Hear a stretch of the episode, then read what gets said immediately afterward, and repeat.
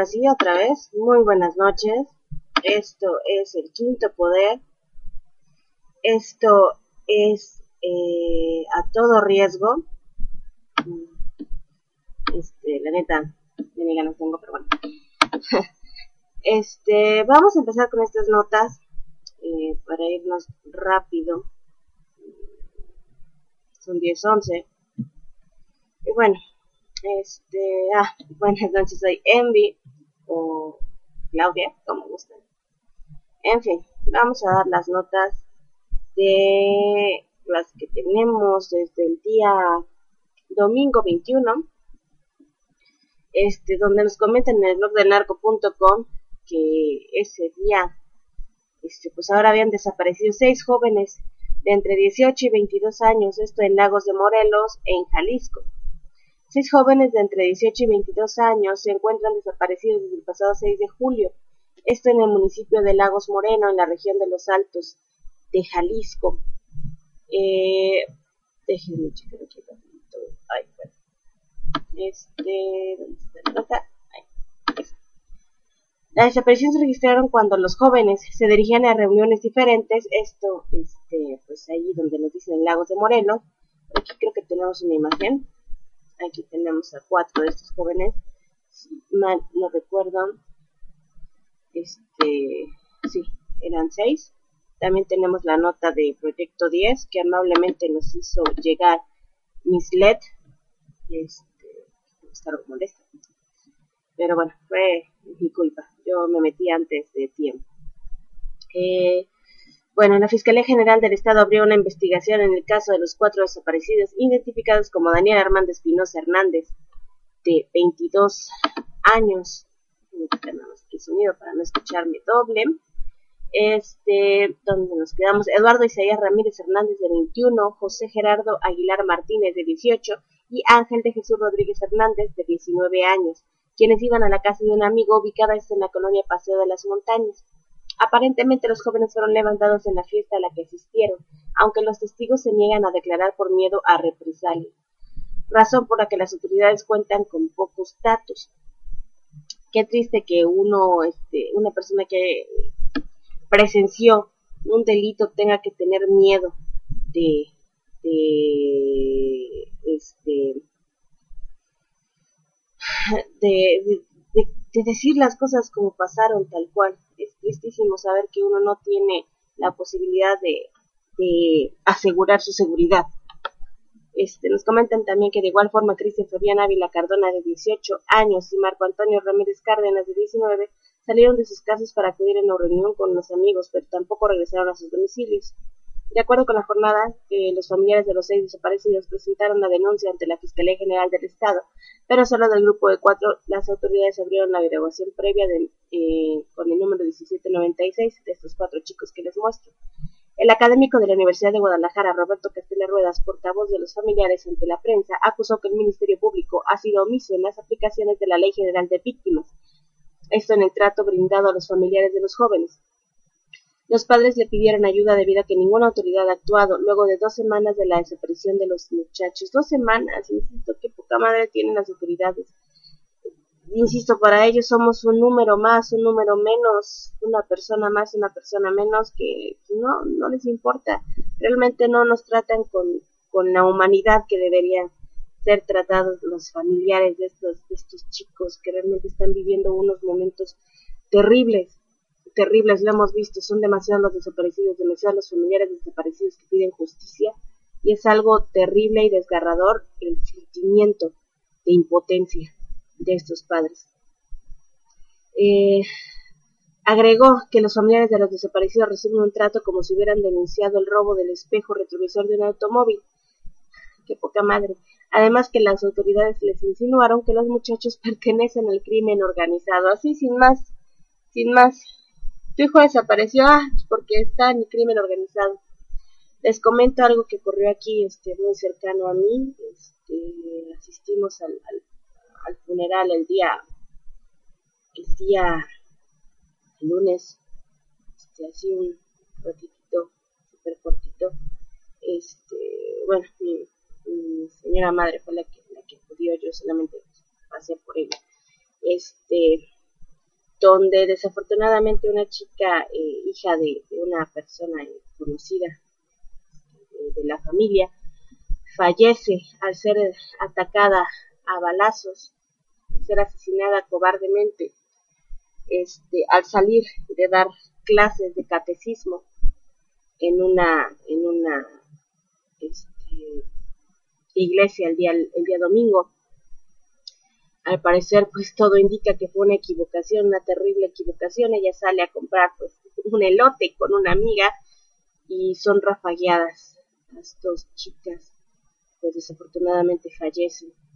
Eh, no se sabe por qué, no, se sabe la línea de investigación pero realmente yo pienso sinceramente que fue otra de estas estúpidas equivocaciones que el crimen organizado, como imbéciles e idiotas que son, no hacen ni siquiera bien su chamba de identificar a la persona por la que van. Sí, no, mucha gente me dice, mesúrate, cállate, no hables así, no, realmente me importa un bledo. Ya, me importa un, un reverendo cacahuate son los imbéciles que ni siquiera pueden hacer bien su trabajo, entre comillas, de asesinar gente, que ni siquiera asesinan a la gente que debería. Eh, lo siento, me da coraje. Este, vamos a ver. Armando Espinosa, padre de uno de los desaparecidos, dijo que el director de seguridad pública, Reinaldo Contreras Muñoz, afirmó que el caso no le competece. Nos dice aquí el señor. Que esto vaya a oídos del procurador, del gobernador de Jalisco, de todos los medios que nos apoyan a ver si nos escuchan. Oye, no se me perdió un perrito, imagínate, es mi hijo, dijo Espinosa al diario El Informador. El lunes y viernes pasado, en apoyo de las familias de los jóvenes, un centenar de habitantes del municipio se manifestaron exigiendo seguridad y acción por parte de las autoridades en el caso, porque digo, para eso les estamos pagando, ¿no? Para eso pagamos impuestos, para eso ellos trabajan para el pueblo, como dice su nombre, servidores públicos, es lo que son, deberían servir al pueblo. Eh, Castellán Rueda dijo que este caso es uno de los muchos que ocurre, pues se presume que un grupo criminal secuestra impunemente a jóvenes ante la escasa seguridad. Señaló que el Ministerio Público no ha dado a los familiares ninguna información y tampoco se ha tomado en cuenta la ley de víctimas, además de que la Fiscalía no ha aplicado ningún protocolo para desaparecidos, no, pues sí, bien padre, que se pongan a hacer su chamba, nosotros deberíamos sacarlos a la fregada si no están haciendo bien su trabajo. Qué, qué triste, qué triste, qué coraje, qué desesperación. Ah, pues bueno, vamos a seguir con las notas. Tenemos por acá otra nota, vamos rapidito, del blog de narco.com del día lunes, donde encuentran a tres personas calcinadas dentro de un automóvil en, Uxquiluca, en México DF. Tres personas calcinadas fueron encontradas en el interior de un vehículo en llamas estacionado sobre la avenida Hacienda de las Palmas, en una de las zonas más exclusivas de Uxquiluca, Estado de México. Los vecinos reportaron el incidente a las autoridades esta madrugada, por lo que bomberos y cuerpos, bueno, la madrugada del lunes, por lo que bomberos y cuerpos de rescate acudieron al lugar. Tras apagar el fuego, la policía municipal revisó el auto tipo Aveo, placas MPF 1299, y encontraron los tres cuerpos, uno en la parte trasera y otros dos en la cajuela.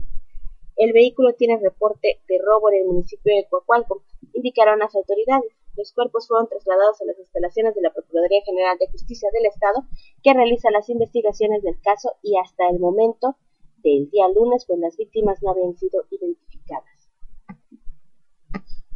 Vámonos con otra nota también importante de el lunes 22 en México DF del blog del narco.com donde nos comentan que sin pista de los 32 músicos de dos bandas gruperas de Iztapalapa, 32 personas desaparecidas. ¿Pueden creerlo? Sin pista alguna. Vaya. Nos dice por aquí este, que un grupo de 32 integrantes de dos bandas gruperas desapareció ayer bueno, en este caso sería el día domingo, en el trayecto del Distrito Federal a Apizaco, Tlaxcala, donde supuestamente amenizarían la fiesta del pueblo. De acuerdo con los familiares, los músicos de la devastadora banda imperial y la tremenda del pueblo, originarios de las colonias para, eh, parajes Zacatepec y Santa María hasta Huacán, salieron de Iztapalapa alrededor de las seis de la mañana en un autobús particular que envió la persona que los contrató. Una de las condiciones que puso el contratante es que los dos grupos musicales viajaran en un solo autobús hacia el municipio de Apizaco, en Tlaxcala, y que dispondría, eh, para su traslado en viaje redondo, ya que así era como trabajaba con las caravanas de artistas programadas para la tocada, puntualizó uno de los familiares. Señalaron que uno de los músicos que logró escapar habló con su madre, quien le dijo no sé en qué pueblo estoy, no supe si llegamos a Pisaco. En ese momento la comunicación se cortó y la mujer marcó de regreso, pero ya nadie le contestó. Al enterarse de la desaparición de sus hijos, una, comisión de familiares se dirigió hasta Apizaco, Tlaxcala, con la esperanza de localizarlos. Lo único que sabemos es que en Apizaco no hubo fiesta patronal, al pueblo llegamos hace unas horas y nadie sabe de las bandas. No sabemos qué hacer ni dónde buscarlos, dijo el padre de uno de los, de los músicos, cuyas edades oscilan entre los 15 y los 40 años. Pues bueno, 32 personas desaparecidas, nadie sabe dónde están, no sabe ni siquiera si hubo este, esta comentada fiesta en el pueblo. Vaya, 32 personas desaparecidas en un solo momento. Qué impresionante. Qué impresionante, pero todo está muy bien, este, aquí no pasa nada. Qué bonito, qué bonito en México. Vámonos con otra nota también del blog de narcos.com del día lunes, también 22 de ayer digo antier, perdón, estamos a miércoles 24, este, pues bueno, nos dejan en el blog del narco eh, esta nota donde nos comentan que ejecutan empresario en Tabasco y le dejan narco mensaje firmado por el grupo PUCD. El grupo, el cuerpo de un empresario de nombre Obed Arias Magaña fue hallado con los ojos y boca cubiertos con cinta canela, además de tener un trapo cubriéndole el rostro y un objeto metálico clavado al pecho, el cual sostenía una cartulina con un narcomensaje, esto en Comalcalco, este, como les decía, está en Tabasco. El empresario había sido secuestrado en días pasados en la ranchería Occidente, segunda sección de, los primeros informes nos señalaban que se dio un reporte a la central de policía local en donde se alertaba de un cuerpo tirado en el camino de la vía a unos pasos del retén, muy cerca del retén de la entrada de Guasimal. Al lugar acudieron diversas corporaciones policíacas para realizar las indagatorias, al igual que el Ministerio Público para realizar el traslado del cuerpo. Sobre el pecho tenía un narcomensaje firmado por el grupo PUCD y a un lado varios casquillos calibre 9 milímetros. El narcomensaje decía textualmente lo siguiente.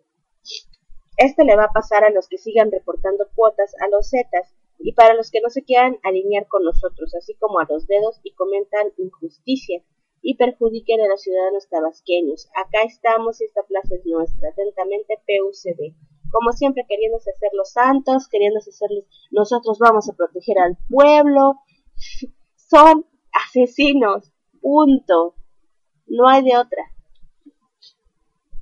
perdón. Eh, un asesino por decir, este, ah, es que vamos a proteger al, pueblo, y no deja de ser asesino.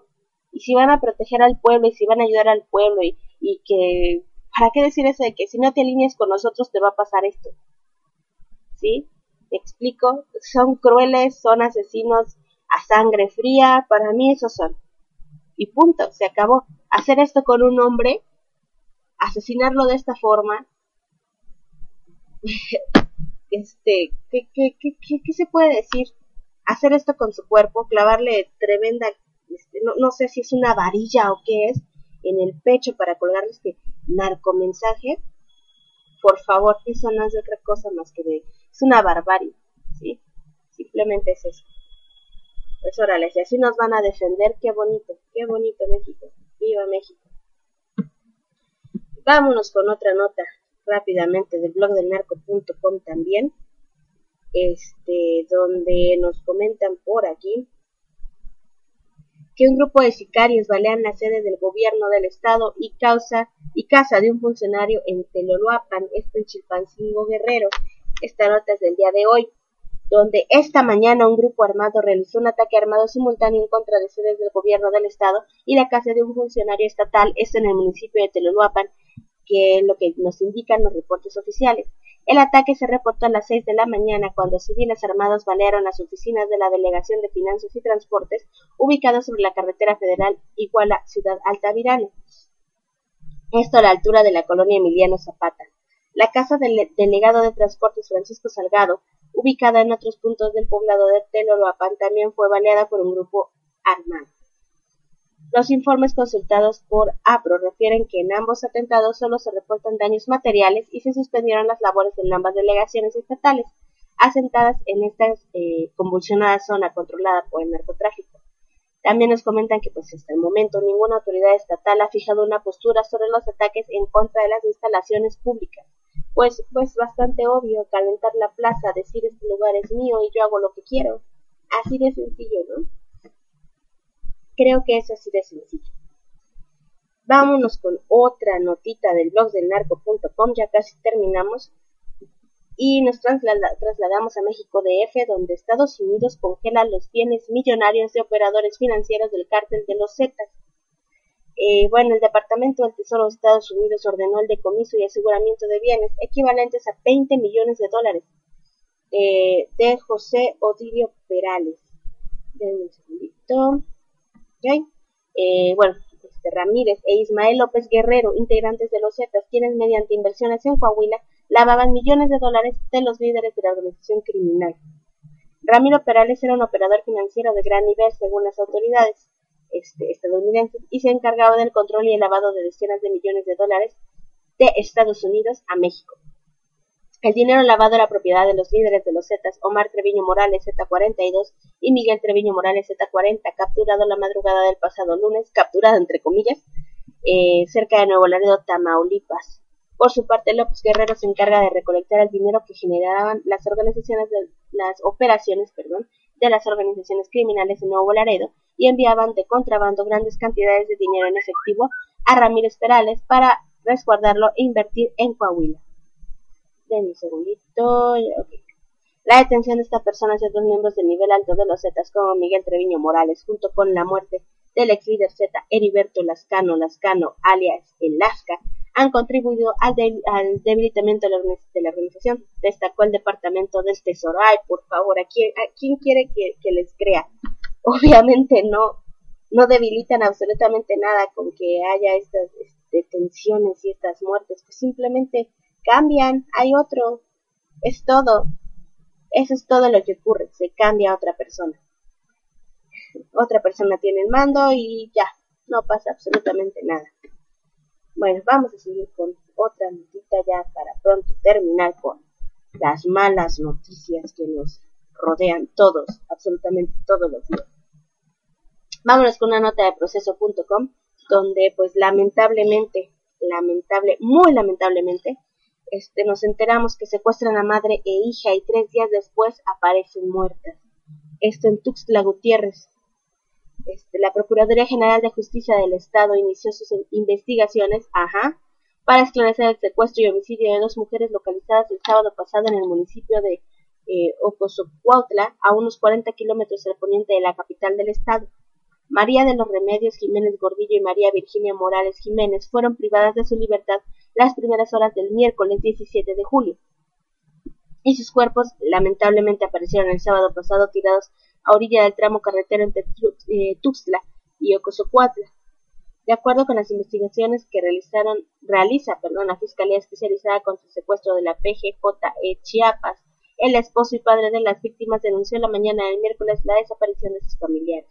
El denunciante afirmó que tuvo conocimiento que a las cero horas del miércoles su hija María Virginia Morales Jiménez recibió una llamada por parte de un hombre quien le hizo saber que su padre había sufrido un accidente. Qué, qué, qué cobarde hacer eso. En ese momento agregó la víctima salió de su domicilio ubicado en el fraccionamiento Laureles de Tuxtla Gutiérrez junto a su madre a bordo de su vehículo tipo Town Country 2005 color plata con placas de circulación del estado de Chiapas. Contó que fue hasta la mañana del jueves 18 cuando un hombre desconocido lo contactó vía telefónica y le dijo que su esposa e hija se encontraban secuestradas. Alrededor de las cinco de la tarde y por la noche de ese mismo día volvió a tener comunicación con el presunto secuestrador, quien le pidió un millón de pesos como pago por la liberación de sus familiares. Asimismo le dijo que le volvería a llamar en tres días.